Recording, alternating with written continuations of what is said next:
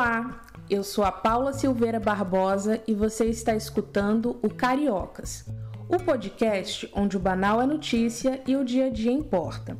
Viver com dignidade parece um ideal que todas as pessoas entendem e desejam. Mas e quanto à morte? No processo de adoecimento e estágio final da vida, não seria importante ter algum conforto? E quando um paciente grave também tem uma condição socioeconômica precária, o que fazer? Essas são questões que as comunidades compassivas tentam responder. E é sobre elas que a gente vai falar hoje. Para essa conversa, convidei Alexandre Silva, o enfermeiro que fundou uma comunidade compassiva, ou seja, uma comunidade baseada na compaixão. Mas o que significa isso?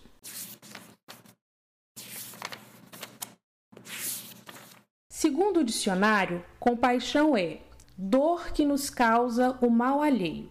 Outro significado possível é esse: participação da dor alheia com o intuito de dividi-la com o sofredor. Na área da saúde, uma comunidade compassiva é aquela que promove cuidados paliativos para pessoas com condições graves de saúde. O Alexandre, por exemplo, atua numa dessas comunidades, atendendo as favelas da Rocinha e do Vidigal. E eu comecei a atender pessoas em fim de vida, só que eu não conseguia deixar essas pessoas. Eu atendia, ela mostrava necessidade de fralda, eu montava um grupo, ajudava com fralda. Quando eu vi, de verdade, quando eu acordei, a Rocinha já estava me buscando para atender lá, e eu me peguei num dia que eu tinha 28 pacientes da Rocinha no Vidigal e sem pernas para dar conta sozinho de tudo isso. Sem nenhum projeto pré-estabelecido, Inclusive me chamaram para fazer palestra no primeiro congresso de cuidado paliativo no Rio, para me falar sobre cuidado paliativo em favela. E lá nesse congresso que uma pessoa me falou assim: "Você sabe que isso aí tem nome? Isso aí chama comunidade compassiva". Eu falei: "Ah, não quero saber de nome não. Isso para mim depende". Mas como curioso, eu fui ler o que era comunidade compassiva e descobri que realmente era isso. Um grupo que se estabelece junto à comunidade interna e externa para poder trazer qualidade de vida a pessoas de um determinado local. E de fato, aquilo que eu estava fazendo, aí eu percebi que era uma comunidade compassiva. Além de promover os cuidados paliativos no Vidigal, o Alexandre mora lá. E a relação dele com o território começou ainda na infância. Eu tinha duas questões que me incomodavam e ainda me incomodam muito. Primeiro, era o sofrimento das pessoas em fim de vida, isso é uma coisa que me incomoda muito. Por que, que o povo ainda sofre tanto no fim de vida? Por que, que são tão abandonados? Por que, que a gente ainda usa uma fala que é assim: ah, não, não tem mais nada para fazer? É porque a gente olha para a doença e não para a pessoa. Para a pessoa, até depois dela falecida, tem o que fazer. E outra coisa que me incomodava muito era a questão de favela. Porque eu sempre passei todas as minhas férias no Rio, por ter parentes, e eu lembro que, passado da Zona Sul para a Zona Oeste, tinha que passar na Niemeyer, tinha que passar em frente ao Vidigal e a Rocinha. E eu lembro de uma tia minha falar para ter cuidado, para abaixar. E eu nunca quis abaixar. eu sempre queria ver, né? Sempre fui muito atrevido. Queria ver, e como eu sou do interior de Minas Gerais, a gente tem uma cultura muito rural. A gente é muito de ir para a roça, de vivenciar essa questão do simples. E diante disso, eu começava a perceber quando eu não abaixava na entrada do Vidigal, eu não abaixava para passar ali, e eu via as pessoas que entravam ali que eram pessoas muito parecidas com as pessoas do interior. Então era gente empurrando bicicleta, gente voltando de mochila, né? Uma realidade diferente da zona sul em que a minha família morava. E aquilo me incomodava muito, porque tamanho preconceito de ter que abaixar quando passa ali, de não poder olhar, né? Ah, e eu, como sou muito atrevido, como no cuidado paliativo, eu vou entrar. E aí, quando eu já era adulto, que foi nessa época de 2008, 2009, e eu fui fazer uma vivência na Fundação Getúlio Vargas, de gestão em serviço de saúde, e coincidiu, eu não vou lembrar da data direitinho, da pacificação do alemão da, da, das UPPs. E o meu grupo ficou destinado a discutir a questão da implementação de um, de um campo seguro para a saúde no alemão. Então eu comecei a ir para o alemão, e quando aconteceu toda aquela questão da invasão né, do alemão pela UPP, aquilo não tinha sido muito bem planejado. A data que foi combinada para poder entrar foi diferente da data em que o poder público tomou, vamos falar assim, o complexo do alemão. E eu vi muita coisa. Eu vi muita coisa ilegal nessa tomada. Eu vi muita coisa triste, que não foi o que tinha sido pactuado. Aí aquilo aumentou em mim um sofrimento maior ainda, porque a mídia não anunciava de fato aquilo que a gente estava vendo. Anunciava outra coisa. É, a polícia agora entrou, aí mostrou o pessoal correndo com uma caminhonete no meio do mato e arrastando fuzil, mas ninguém mostrou de fato o que, que aconteceu dentro da comunidade, com os moradores, os trabalhadores, né? Eu vi muita cena de humilhação, de, vamos falar no palavreado do morador de esculacho, sem necessidade, né? E aquilo me intrigou muito e eu comecei a ficar mais incomodado ainda de como, de que forma a gente poderia mudar essa situação. Mas eu comecei a pensar assim, gente, e morrer aqui? Como que é adoecer e morrer morando aqui? Se eles que não estão doentes são, de alguma forma, sofrem de um preconceito tão grande, o que é adoecer e morrer numa área com tanta fragilidade? Foi quando eu conheci a Marielle, Marielle Franco. Falei, Mari, eu queria montar alguma coisa em que a gente pudesse pensar, uma pesquisa. Eu sei que você é da Maré, aí a Mari me, me recebeu muito bem, falou, Alexandre, vamos começar alguma coisa na Maré? Eu quero fazer uma pesquisa primeiro de saber como se morre numa comunidade. Aí estava começando um conflito muito grande do poder paralelo dentro da maré. Então se discutia tráfico, milícia, polícia, e aí eu vi que aquilo ia me colocar em risco, ia colocar a pesquisa em risco, não a minha vida em si só. Aí foi quando eu e a Maria conversou e eu lembro que a, região da Praça Seca no Rio era uma área que tem o Morro João Evangelista, o Batô. Eu falei, vou. Aquela área tá boa da gente fazer, porque como a maré está em, tá em conflito, vamos começar lá. A Praça Seca começa também um conflito pesado. Segundo dia meu lá, eu fiquei no BRT 35 minutos deitado no chão da, da estação, não teve jeito de coletar nada, porque era briga de todo lado. Eu não sabia se era polícia e milícia ou se era tráfico e qual facção. Eu falei, não dá. Não dá, a gente vai perder tempo. Aí eu falei, deixa eu ir no meu primeiro amor, é o jeito. Foi o Vidigal, né? Eu fui sozinho, sozinho não, com meu filho, ele tinha oito anos na época. Eu tava na casa da minha tia, eu falei, vão lá comigo? Ele falou, vamos. Subiu o Vidigal, e eu entrando no Vidigal, quem tava descendo era o Fabrício Santiago, que é ator, tava descendo, eu nem, nem lembrava que era ele. Perguntei se ele conhecia, se tinha como eu subir. Pode subir. Foi a primeira pessoa que me apresentou o Vidigal. Comecei a estudar a favela, da onde vem esse nome, por que o preconceito, como se constitui, o que, que o IBGE traz. Por falar em IBGE, o Instituto calcula que a Rocinha tem 70 mil moradores. É a favela mais populosa do Brasil.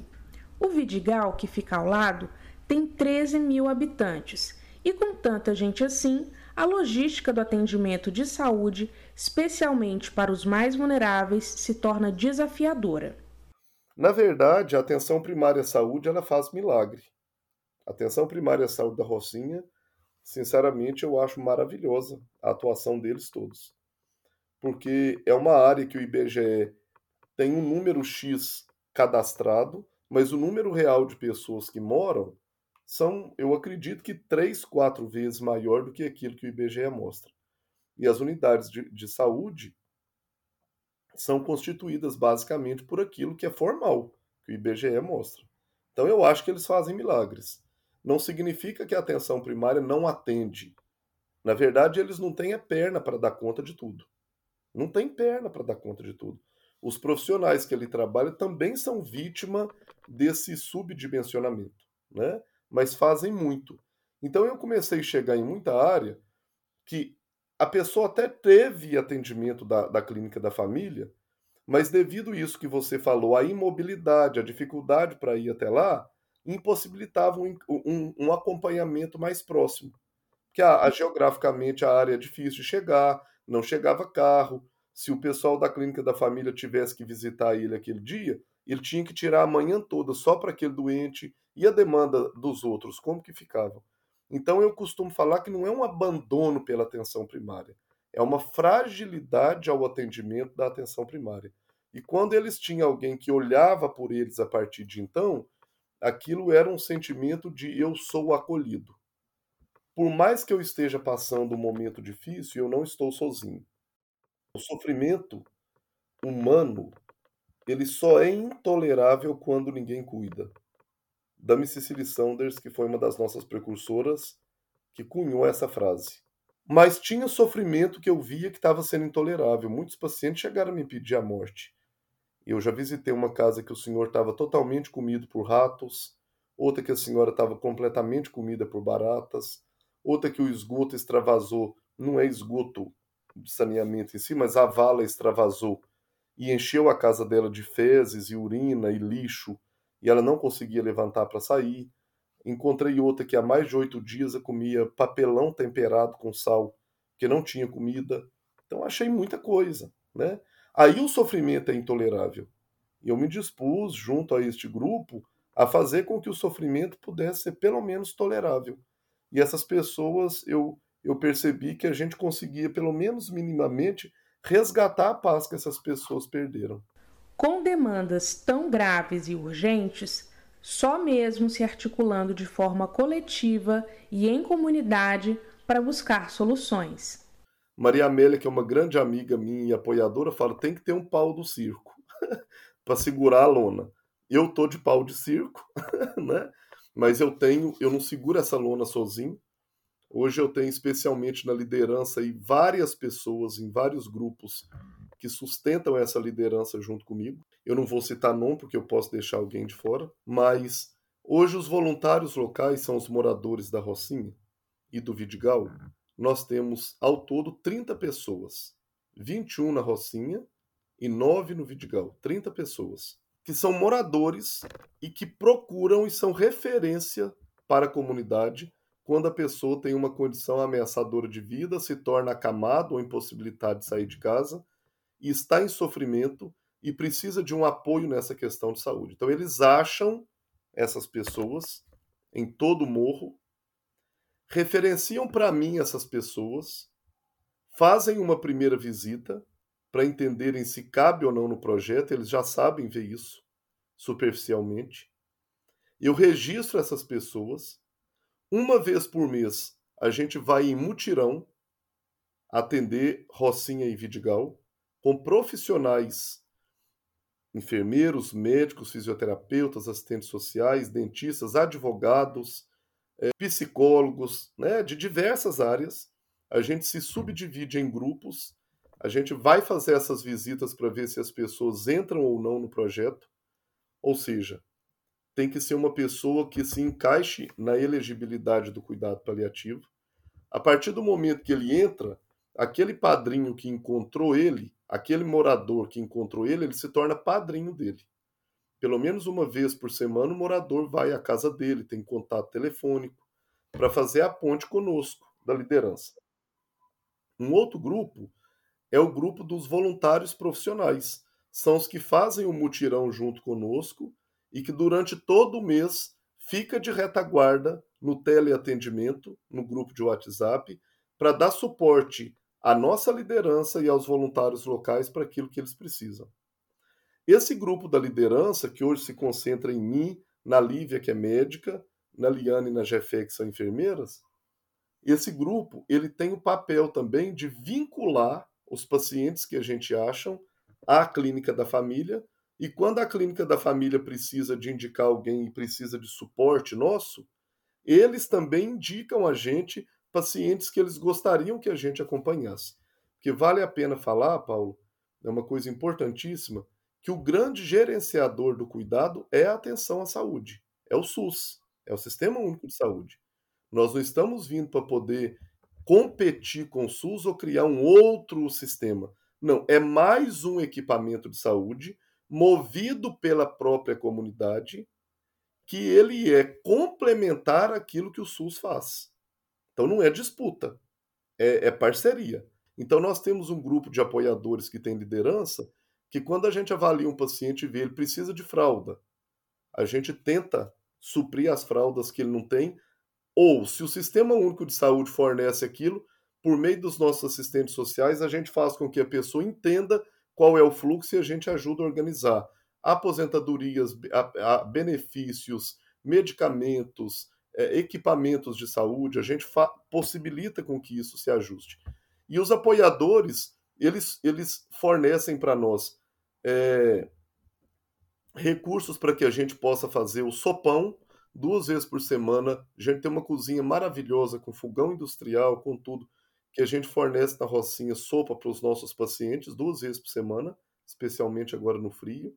Fornece também nos apoiadores é, ajuda para que a gente consiga sustentar o aluguel tanto da Rocinha quanto do Vidigal, das nossas duas sedes, e manutenção dessa casa. Isso nada passa pela coordenação. Isso tudo passa pelo grupo apoiadores e financeiro, que tudo eles prestam conta, eles recebem. Nós não recebemos, enquanto liderança, dinheiro nenhum. O grupo dos financeiros, que são voluntários, eles mesmos se organizam para isso. Se tem algum paciente que tem dificuldade de transporte para ir fazer sua quimioterapia, alguma consulta, esse grupo supre. E hoje, especialmente, fralda. Eles têm nos ajudado muito com fraldas. Né? Nós encontramos no início o pessoal da Rocinha, os doentes tendo que lavar pano para pôr nos seus doentes para poder fazer de fralda.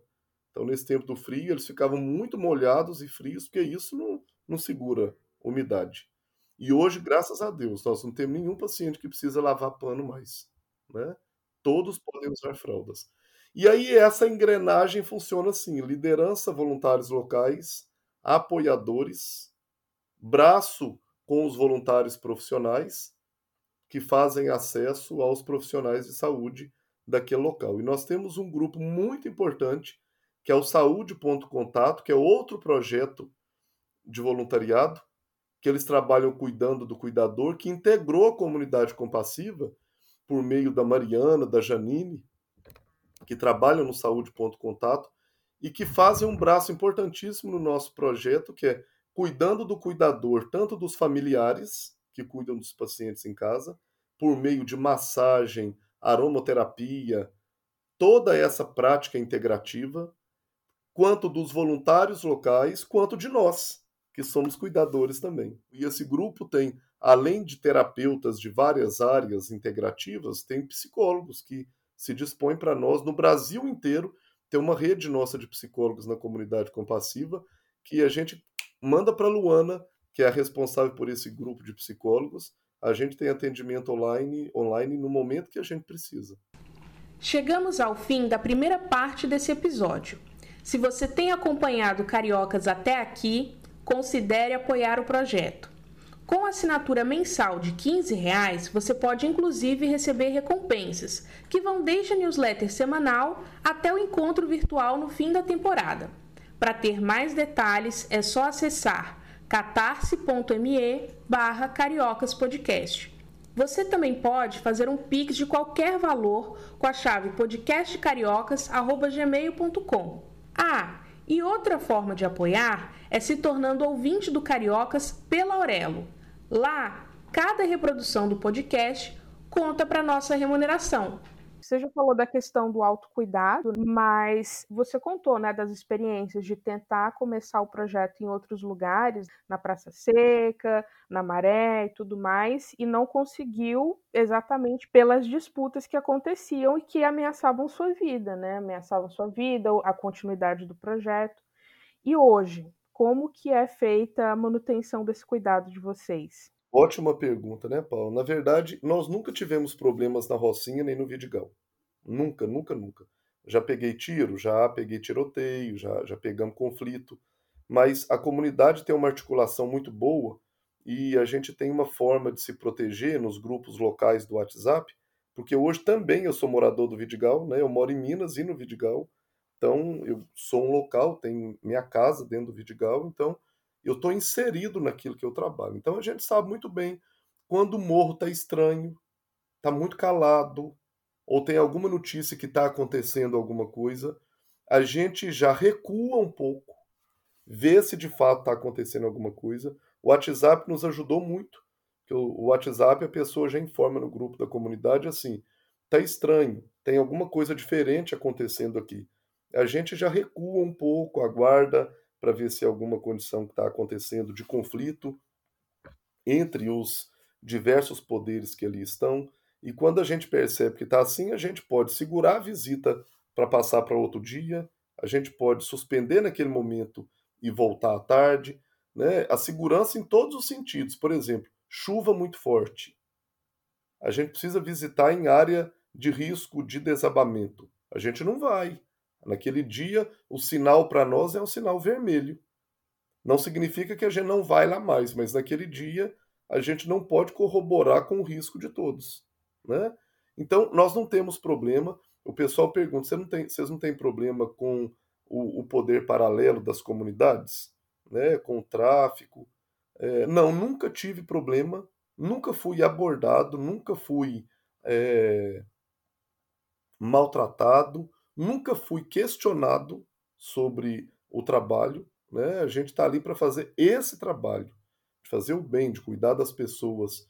É, nunca fui intimidado, ninguém do grupo foi intimidado pelo, por eles, e nunca fomos intimidados pela polícia, por ninguém que esteja ali. Então, quando alguém falou, você teve que, você tem que pedir para entrar, não, nós temos que fazer pela comunidade. Claro, se alguém quiser questionar, a gente tem uma, uma idoneidade, uma fidedignidade de falar de fato o que, que é o projeto, qual que é o nosso intuito. Não é porque não significa que alguém, um morador, não possa. Vários moradores perguntam: esse projeto é o quê? Como, como, como qualquer morador, se alguém do local ou não do local questionar, como você está perguntando, eu vou explicar justamente isso que eu estou te explicando, o que, que é o projeto. Então, eu nunca, nunca tive problema nenhum de acesso, nenhum, nenhum, nenhum. É claro, em alguns momentos que há conflitos, nós precisamos recuar? Precisamos, como morador precisa recuar também. Com certeza. Eu acho, Alexandre, que eu já passei por todos os tópicos. Para terminar, eu queria que você contasse como fazer para se tornar uma pessoa colaboradora da comunidade compassiva, porque eu imagino que as pessoas vão escutar e podem ter interesse de, de participar. Na verdade, o nosso acesso hoje é por meio do nosso Instagram, comunidades underline compassivas. Por meio dele, se entrar no chat lá, vocês conseguem resposta é, hoje os voluntários profissionais, nós já temos um grupo bem fechado. Então, pessoal, eu quero ir lá atender, eu quero visitar, graças a Deus, nós temos um grupo que já se estruturou para não ficar mudando todo mês, né? As pessoas que já atendem.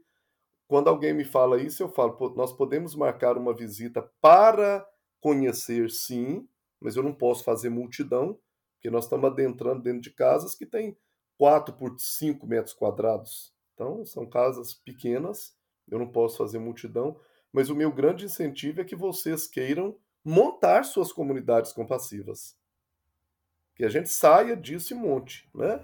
É, até novembro nós vamos lançar o primeiro e-book de como fazer, como constituir uma comunidade compassiva de favela, que foi tudo isso que eu falei em forma de e-book. Então acho que vai facilitar para muita gente.